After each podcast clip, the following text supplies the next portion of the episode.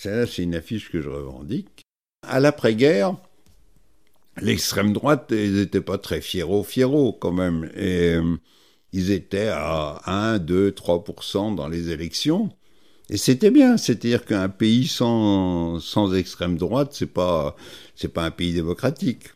Mais euh, petit à petit, on a vu ce 1, 2, 3% transformer en 4, 5, 6, 7, 8%. Imaginez Coluche Oh, tu déconnes dans ses premiers sketchs.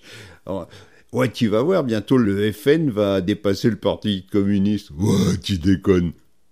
Ben non.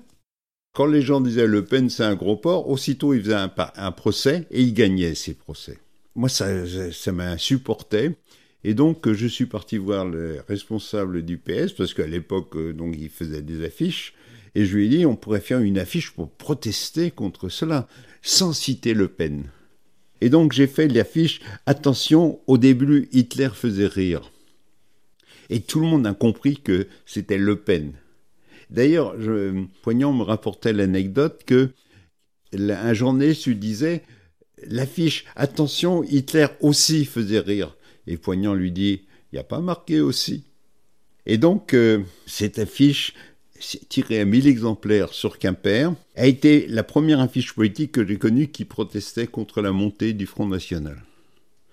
Et cette affiche a été reproduite dans Stern Magazine, et je me suis aperçu à l'époque que une publication éphémère dans une revue avait un pouvoir un peu comme l'affiche. Il était plus court dans la durée, mais il touchait beaucoup plus de monde.